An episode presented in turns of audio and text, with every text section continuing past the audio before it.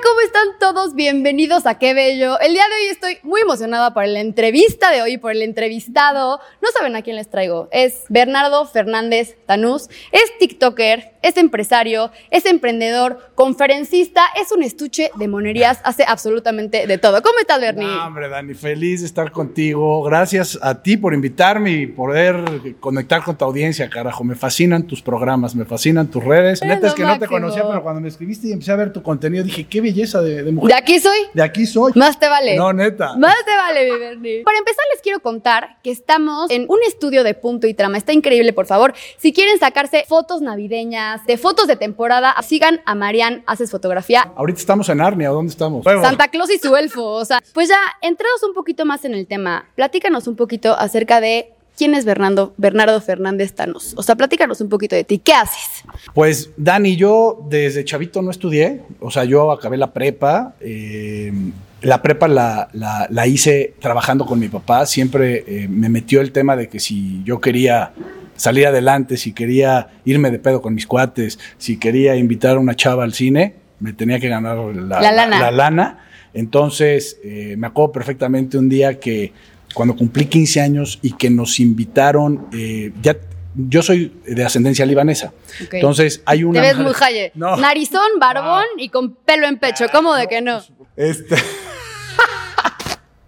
Pinche Daniel. Yo también toda soy de. Ah, sí. Sí. Ah, Jayita. Entonces, Ok. ¿te acuerdas de las convenciones de, de Jomali? Jomali, jóvenes mexicanos de ascendencia libanesa. Ajá. Bueno, había convenciones anuales. Sí. En esa convención, a los 15 años yo ya podía ir porque a nivel nacional invitan a una sede, esa sede era en Mérida, y la neta estaba yo feliz de que iba a ir porque ya nos daba ahora sí que la edad, este, pues llego con mi papá, oye, ya voy a ir a la convención, dice, sí, pero pues, ¿cómo ¿Con vas a ir, cabrón? ¿Con qué? No, pues a todos mis amigos ya les pagaron, no, pero cabrón, yo no tengo, tú trabájale, entonces desde Ay. ahí me dijo, güey, investigas algo, pero yo no te lo voy a pagar, me acuerdo perfecto, costaba 6,200 pesos avión, hotel, Y a todo el esa edad pedo. pagar Y a esa, edad, cantidad de 6 mil dos, no, a ver, yo lo veía muchísimo. imposible. Mis pinches Sí, ahorros eran sí. de 400 pesitos. Literal. Este, mi mamá me empezó a decir, oye, a ver, cabrón, chécate, este, a ver qué podemos hacer. Yo tengo 500, yo te puedo prestar. Lógicamente, en esa época, maldices a tu papá, cabrón. Sí, Dices, sí, sí, es sí, un dices, ojete. échame O la mano. No, no, y digo, conforme vas creciendo te vas dando cuenta y dices qué razón tenía el viejo, ¿no? Y vas Porque valorando. Te vas valorando, Sí, ¿no? sí. En ese momento sí dices, qué poca madre, Sí. qué ojéis mi jefe, pero ahorita sí dices, gracias papá. Imagínate cómo estaba el pedo que fui a, este, a la sección amarilla. No, no. O sea, imagínate, güey, no había Google. Uh, sección amarilla, tienda en el centro, Ok. bicis de montaña, 1200 pesos, mi mamá me prestó. Fui, este, mi mamá me llevó, o sea, en una Wagoner, subimos la pinche bicicleta, la regresamos, papelitos, ay- ayúdenme.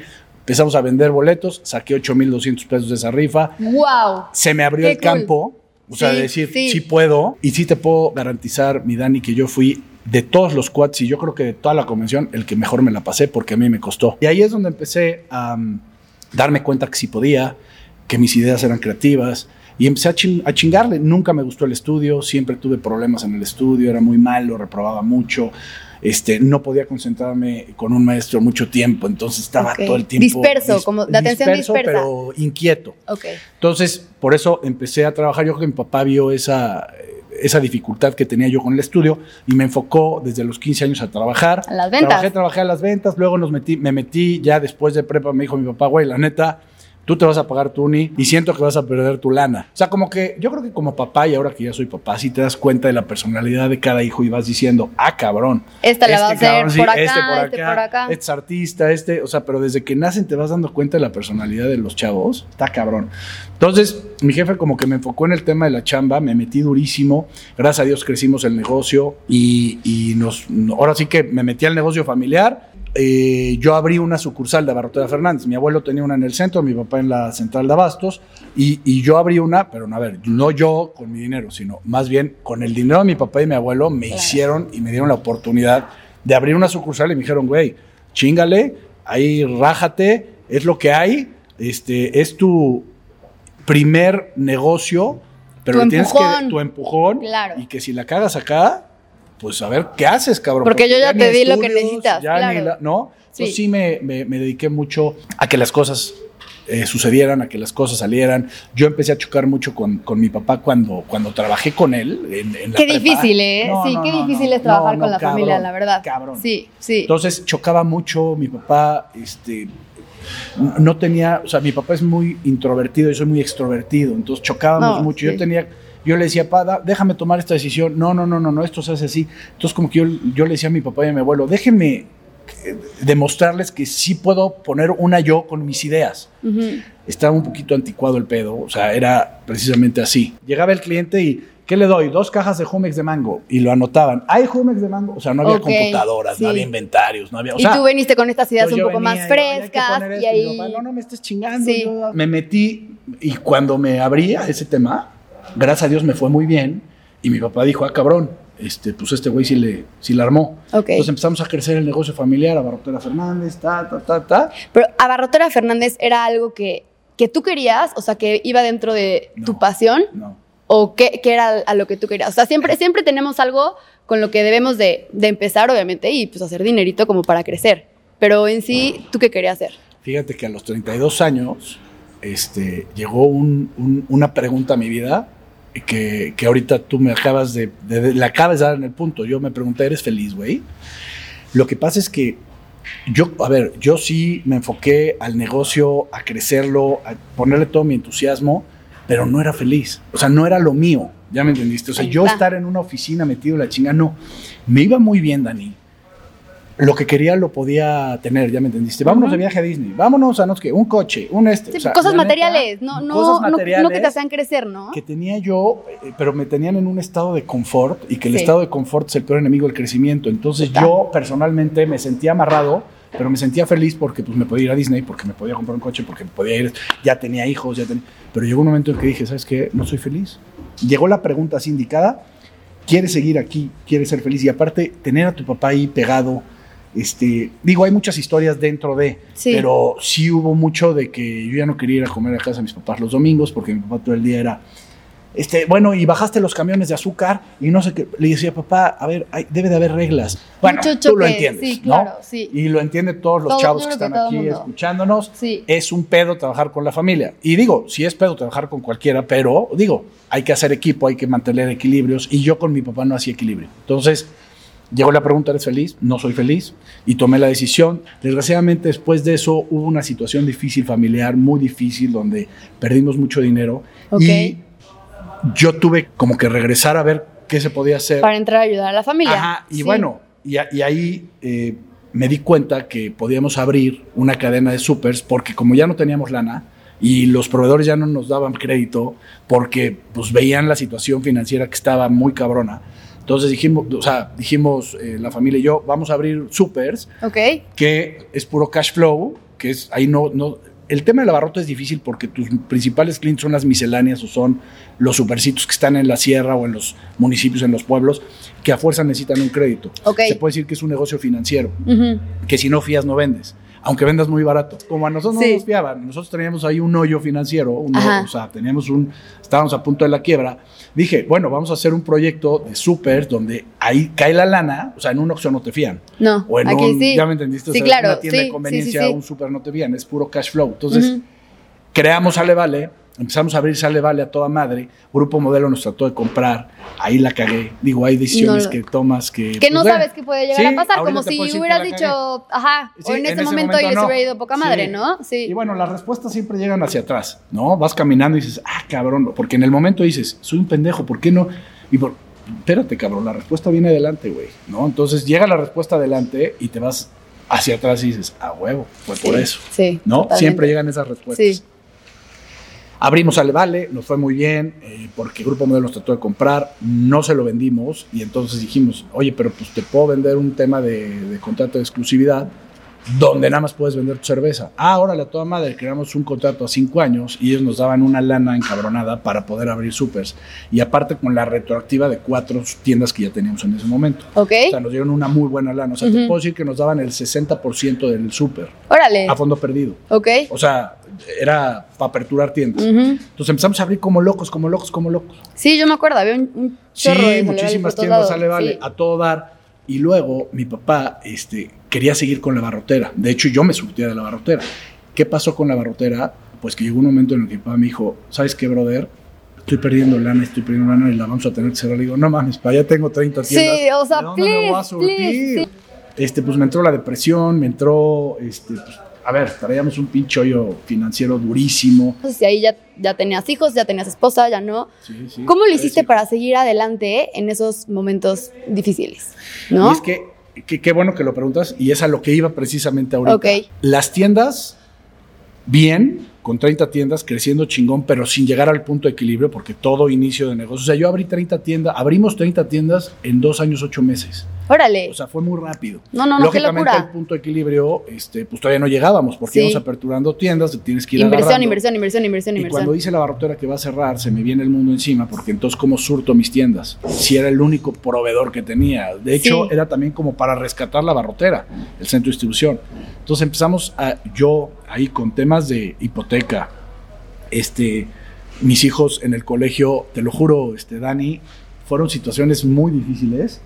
Que mucha gente me dice, es que no lo puedo creer, güey. ¿Cómo, cómo, güey? O sea, Es que yo soy igual, se sí. te ve feliz. Y le digo, pues es que soy un fracasado feliz. O sea, no todo el tiempo tienes que estar en el éxito. El éxito llega, se va, vuelve a regresar. Y cuando estás. Soy un fracasa- fracasado feliz. Sí, pero es que así Qué lo padre. debes de tomar, Sí, ¿no? Sí, sí. No deberías de ser fracasado feliz si no das lo mejor de ti para salir adelante. Pero si todo lo que tú estás poniendo en el asador es todo tu alma, todo tu ser, todo tu cariño, todo, todo lo que puedes dar, tú tienes que estar tranquilo con el jefe, contigo mismo y decir, yo estoy dando lo mejor, güey. Sí. Si no viene, pues ¿qué hago, cabrón? Pero yo estoy dando, estoy durmiendo cuatro horas diarias, me estoy parando a chingarle, estoy viendo de qué forma salgo, entro. A lo mejor es un tema del jefe que pues tengo que vivir esto Sí. porque ten- es mi aprendizaje. A darte unos trancazos y decir, Y sabes qué, Dani, mi, mi peor acá. situación hace 3, 4 años, o más bien 5, fue cuando de repente nunca, ten- nunca había tenido un pedo económico. Ujú. Llega ese pedo muy cabrón, muy, muy cabrón, porque ahí era de tener todo a no tener, no nada, Nada. no, no, menos nada. ¿cómo crees? Porque había deuda. Entonces, de ahí, desgraciadamente, falleció mi sobrino. Mm. Este, nació, este, íbamos, puta, la felicidad, van a ser el sobrinacho. Nació a toda madre, nació malito, no pasa nada, vamos a seguirle. Y de repente fue un proceso muy largo de seis meses, durísimo, donde yo veía a mi hermana, a mi cuñado hecho mierda, a mi papá y a mi mamá, también con una medio fractura en el tema de pareja No, y eso Este, te, te absorbe, te ¿eh? absorbe, Te cabrón. absorbe. cuando yo también veía que mi familia este, puta, era lo máximo. Yo desde chiquito, mi principal misión y visión en la vida fue formar una familia porque mi familia era lo máximo. O sea, eran, Totalmente. mis papás daban clases para padres de familia, ayudaban, este, y veías una pareja así Sí. que decías, no mames, Apenas pues, se vi, te cae. vi- vi algo muy padre que dijiste, que era que tu familia era tu mejor empresa. La principal. Me encantó. Sí, de hecho ayer hice un live en TikTok y estábamos platicando de eso. Este, me, me- me preguntaron cuál ha sido tu principal fracaso, lo platiqué y luego me dijeron cuál ha sido, cuál es o ha sido tu principal éxito. Y le digo mi familia, o sea, la empresa más importante que tengo en mi vida es mi familia. Y esa es a la que hay que alimentar y hay que, porque los demás éxitos, si no tienes con quién compartirlos o no tienes este vínculo de, de amor leal, Sí. real, Sí, vale madre. totalmente. ¿Para qué chingado? ¿Para qué sí. quieres? ¿Con quién vas a disfrutar eso? Con nadie. Está cabrón, ¿no? Sí, la familia está ahí siempre. Es, es- es todo, la Sí. familia es todo. También dije una frase muy chingona que, que la traemos René y yo desde hace mucho tiempo, que es, no existen parejas felices, existen personas felices que hacen pareja. Hacen un equipazo. La Me neta sí, encantan, sí. está chingón. Aparte, Es déjenme chingón. platicarles, tengo entendido que también dan pláticas prematrimoniales. Bueno, O es- daban pláticas. no, No, tomamos curso cuando éramos novios y luego, más bien, tomamos círculo de novios cuando éramos novios para, para chingón, así reforzar y ver qué pedo. Y luego ya tomamos el curso para dar. Ahí está. Todavía no lo o damos, sea, pero ya está estamos padrísimo. certificados. Sí, está chingón. está increíble. Oye, Bernie, a ver, la pregunta del millón. Si eras empresario, todo seriecito, ya te estaba yendo bien, andabas muy fifi que con tus amigos Hayes y no sé qué, ¿cómo empezaste con TikTok? O sea, ¿cómo te volviste tan famoso y empezaste a crear esa comunidad tan chingona? Ay, gracias, Dani. Este, los amigos Hayes, ¿no? No, no, no. La neta es que yo toda la vida fui una persona súper extrovertida. Me fascina llegar a la fiesta, hacer cagaderos, grabar, hacer. O sea, siempre quise ser actor. Siempre Sí. quise ser actor. No conozco la pena. O sea, yo la, la pena desde chiquito no la conozco. Nunca la he conocido. No se apene, Este, no, no se apene. no da pena. Oye, a ver.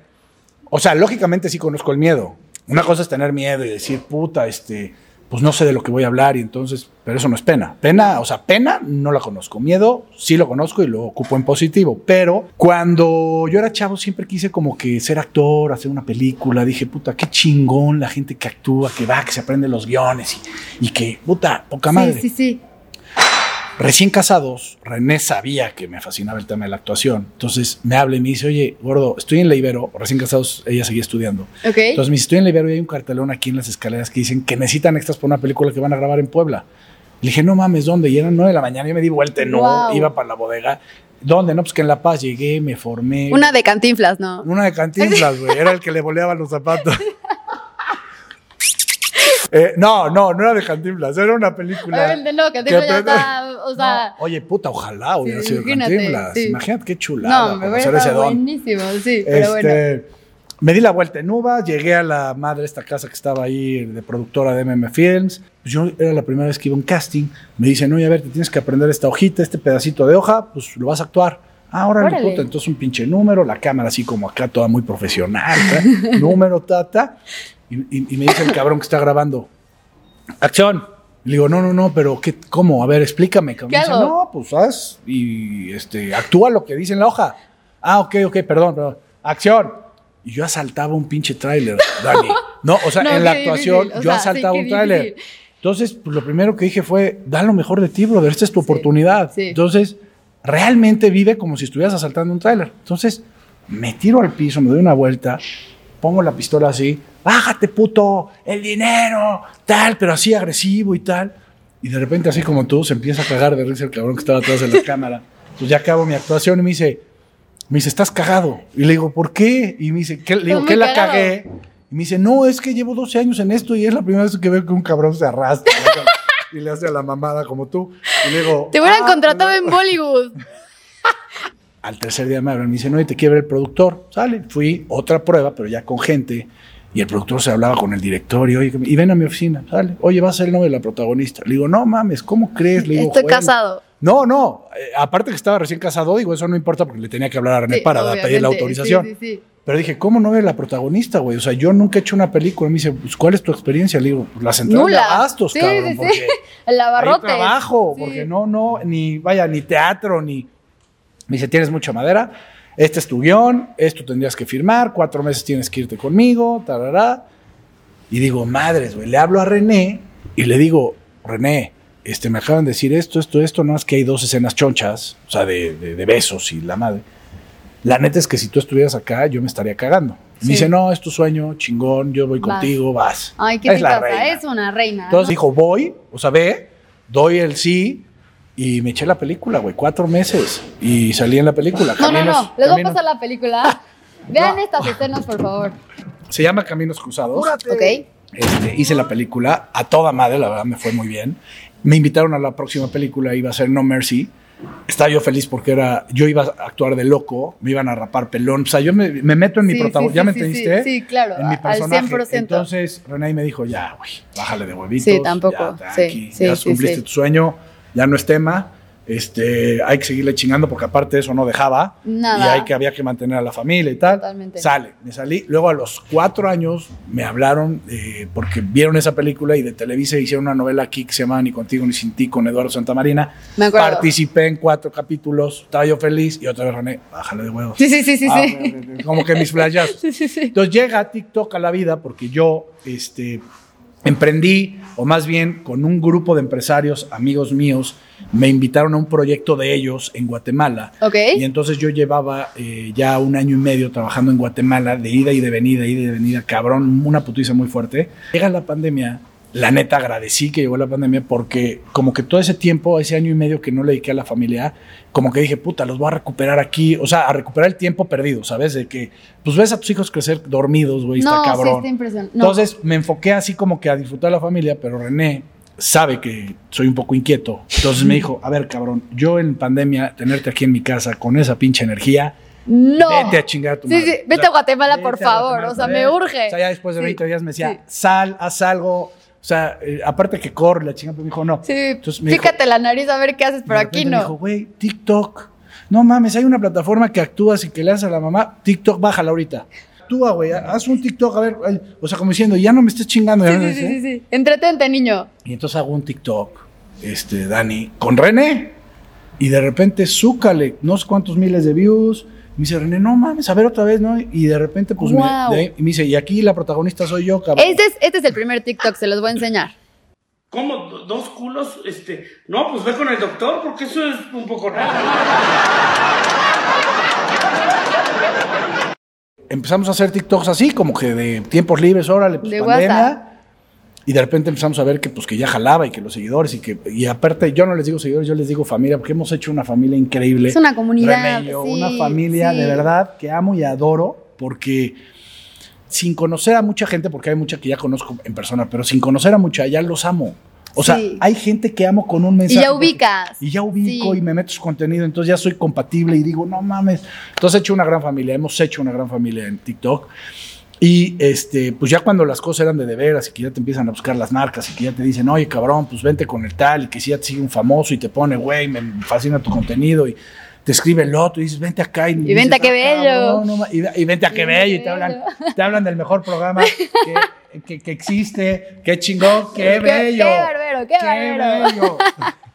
Oye, ya y le dije a René, a ver, hay que hablar, que hay invitaciones, que si esto, que si lo otro, este, pues ya te empiezan a tirar un poquito de hate, que También. también, pues te empiezan como que A buscar mejor- por dónde. Ajá, sí. buscar por dónde y qué enseñas, qué no enseñas. O sea, había que hacer como un, un- un acuerdo. Le dije, ¿te subes o no te subes? ¿Me voy solo? ¿No puedo enseñar a mi familia o sí? Tal, empezamos a platicar y me dijo, no, no, no, va, dale, dale, güey, yo te... Vas muy bien, Vas ¿sí? muy bien. Igual ella con su escape de letras que va increíble, que es una chingona. Este, me dijo, güey, ayúdame, súbete. Pues sí, y yo también le dije, ayúdame, súbete. Sí, nos sumamos, poca madre, un proyecto juntos, chingón. Nuestra idea y nuestra finalidad en conjunto es poder dar conferencias, tanto yo en el desmadre y, y el emprendedurismo y la chingada, también enfocado en la pareja, y ella en el tema de la cultura, el libro, la nerd, porque ese es el equilibrio que hacemos. o sea, Totalmente, somos sí, son el yin y el yang, o sea, Entonces, literal, está impresionante. La neta estoy feliz porque estamos construyendo una marca personal, tanto yo en mi persona, tanto ella en su persona, pero también como pareja.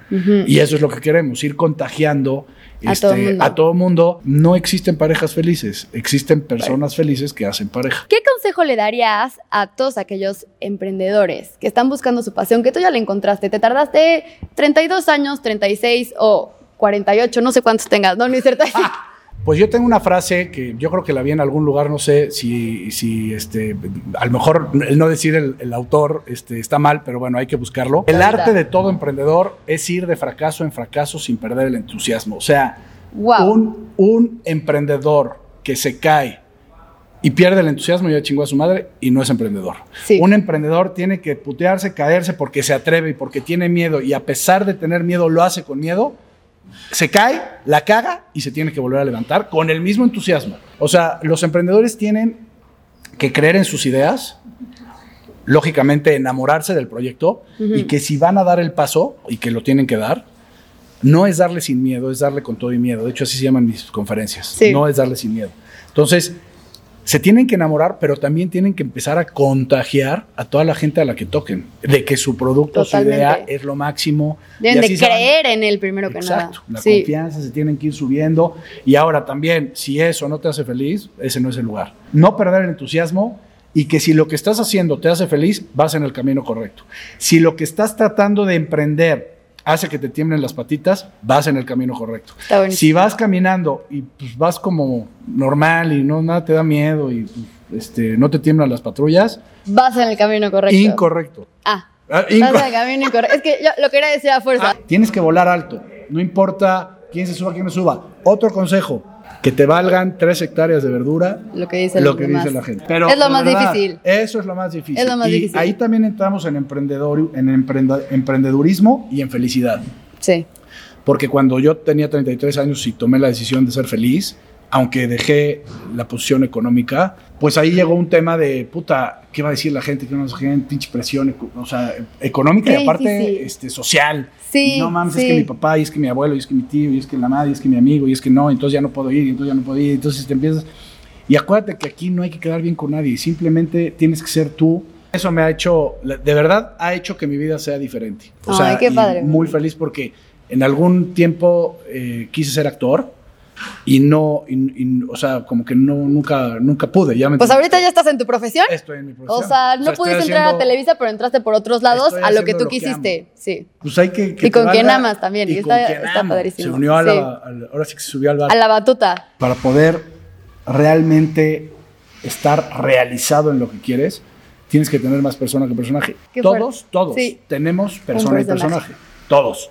El chiste es tener más porcentaje de persona que personaje, porque habla de tu autenticidad, habla de que eres tú y de habla y habla de que vas a atraer a las personas indicadas. Sí. Porque cuando eres personaje, al fin y al cabo Es se te van a fake. ver los cables y Sí. vas de, ¿quién es este cabrón? Cambiaste mucho. Sí. Entonces esos son los consejos a los. Ay, pues buenísimo. No, ahorita ya estoy tomando nota de todo. De verdad. Me has dicho muchas cosas que me han servido y espero que les sirvan a ustedes, chicos, de verdad.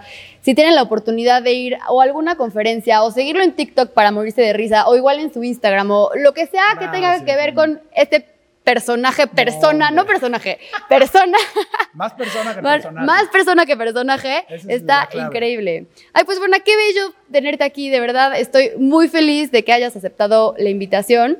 Lo bello para mí es conocer tu programa, conocerte a ti, mi Dani. Es un placer de verdad estar aquí Ay, y rey. conocer tu alma. Qué chingona etapa estás viviendo. Está padre. Disfrútala. Ahorita estuvimos platicando del matrimonio. Qué chingón. Es la mejor etapa. Ay, está padrísimo. Poca madre. Gracias, pues Dani, por no, invitarme. muchas gracias y a, toda la comunidad de Dani, felicidades por seguirla porque es una chingona. Ay, tú vas. Pero bueno, mi nombre es Dani Bello y esto es Qué Bello.